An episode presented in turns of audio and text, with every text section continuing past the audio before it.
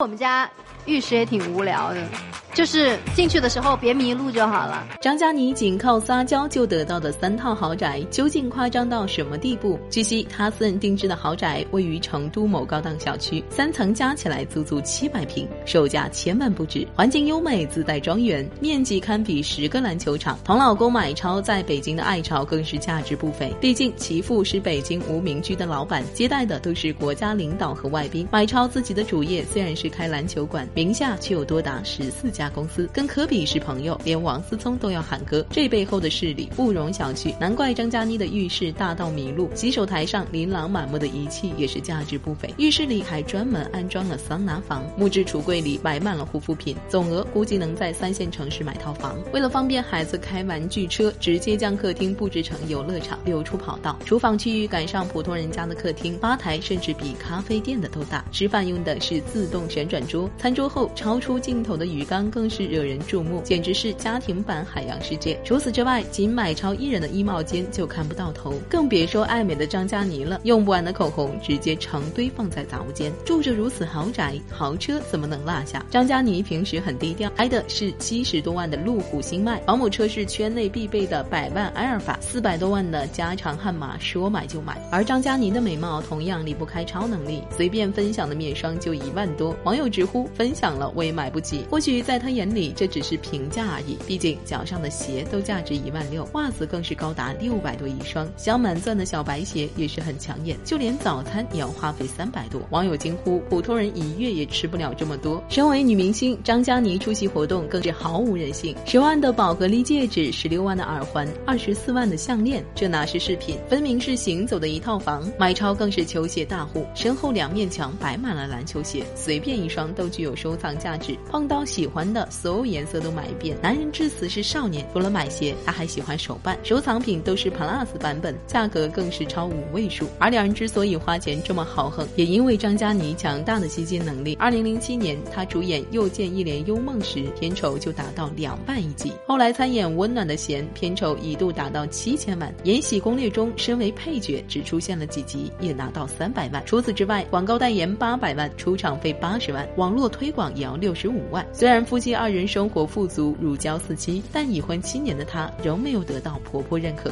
相比于下嫁霍启刚的郭晶晶，张嘉倪婆婆连个婚礼都懒得给，甚至结婚七年还要把婆婆叫成阿姨。就是我从结婚到现在都一直叫我婆婆叫阿姨的。面对众人幸灾乐祸的表情，张嘉倪婉尊解释称当时已经怀孕。然而明眼人都看得出来，婆家其实对她的戏子身份十分不满，毕竟豪门。一向讲究门当户对，而张嘉倪跟杜淳的绯闻又实在碍眼。二零一一年，张嘉倪与杜淳因戏生情，多次被拍到共同出入酒店，两人还经常牵手外出，疑似同居。但杜淳是妥妥的花花公子，在外风流韵事不断。面对女友多次的结婚暗示，他直接提上裤子不认人，而张嘉倪则发博嘲讽，暗示杜淳做了对不起自己的事。如此狗血剧情将两人推上风口浪尖，但买超却对张嘉倪一见钟情。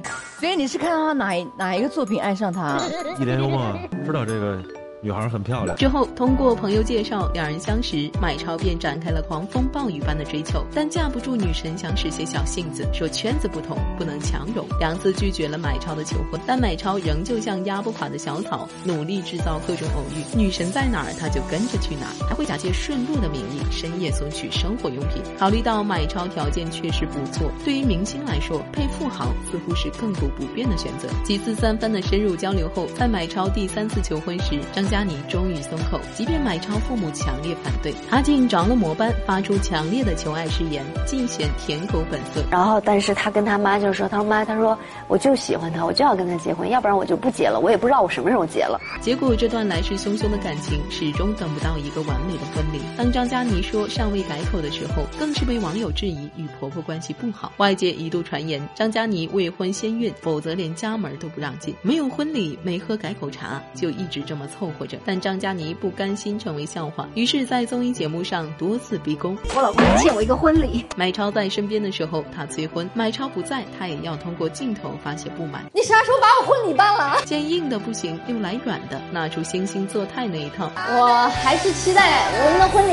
字里行间尽显遗憾。可即便如此，到现在也没能传出两人婚礼的消息。或许是买家根本不吃这一套，但这一哭二闹三上吊的架势，却成功让买超怜香惜玉，对张嘉倪宠爱有加。张嘉倪把护照丢了，买超不仅不责怪，还反过来安慰。两个人一起玩篮球，买超一直耐心教导，还时不时鼓励。看张嘉倪投不进球，买超直接把老婆放在自己脖子上灌篮。而当张嘉倪拍戏四十八小时没联系他后，买超还在微博发。文称准备报警，如此秀恩爱实在羡煞旁人。但是被买超捧到手心的张嘉倪却是一个实打实的蛇蝎美人。张嘉倪一个动作差点让秦岚命命丧黄泉。当年两人合作《又见一帘幽梦》，剧圈期间在快本重现落水情节，谁料秦岚还在说着台词，张嘉倪直接辣手摧花把她推了下去。脚踩高跟鞋的秦岚没站稳，摔出去踉跄了好几步，就连台下主持人都相当震惊。随后网友发微博控诉。张嘉倪没成想，秦岚直接手滑点赞，这下两人的矛盾彻底被摆在了明面上。据悉，在拍摄《又见一帘幽梦》时，由于张嘉倪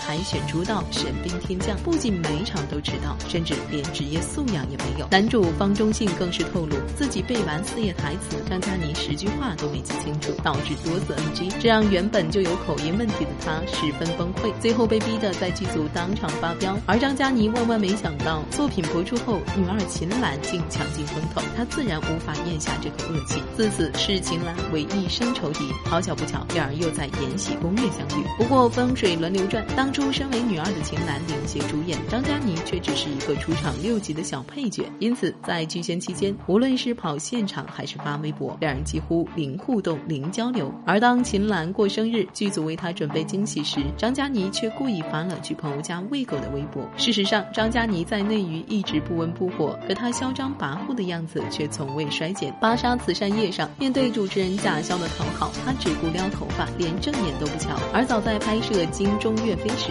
因为跟导演请不到假，就就把气撒场记身上，和助理化身黑恶势力大打出手，还要求场记道歉，不然就卷铺盖走人。对素人狠心，参加节目更是谎话连篇。在妻子的浪漫旅行中，因为他与马超的夫妻感情热度很高，搜狐娱乐便给他做了专访。结果当谈到其他嘉宾时，在节目中上演姐妹情深的张嘉倪却说不熟，不想聊其他人。记者又改口询问她梦想中的婚礼，谁知张嘉倪咬死不松口，说自己根本没提过这事儿。眼看此路不通，又换到孩子的话题。之前芭莎采访中，张嘉倪说想要四个宝宝，结果当媒体想再再度确认时，他却说对方听错了。而张嘉倪的善变不止于此，在采访中说自己去法国给爸爸过生日，但翻看他的日历可以发现，他爸爸生日是阴历二月二，而。他是六月份去的法国，这日期怎么都对不上。曾经公开说过喜欢独自旅行，到了妻子二又变成从来没单独旅行过。一起滑雪时，谢娜的帽子掉了，其他人都帮忙捡。张嘉倪不仅熟视无睹，还绘声绘色的表，只差一点就拿到了。气得嘉宾直接当众揭穿：“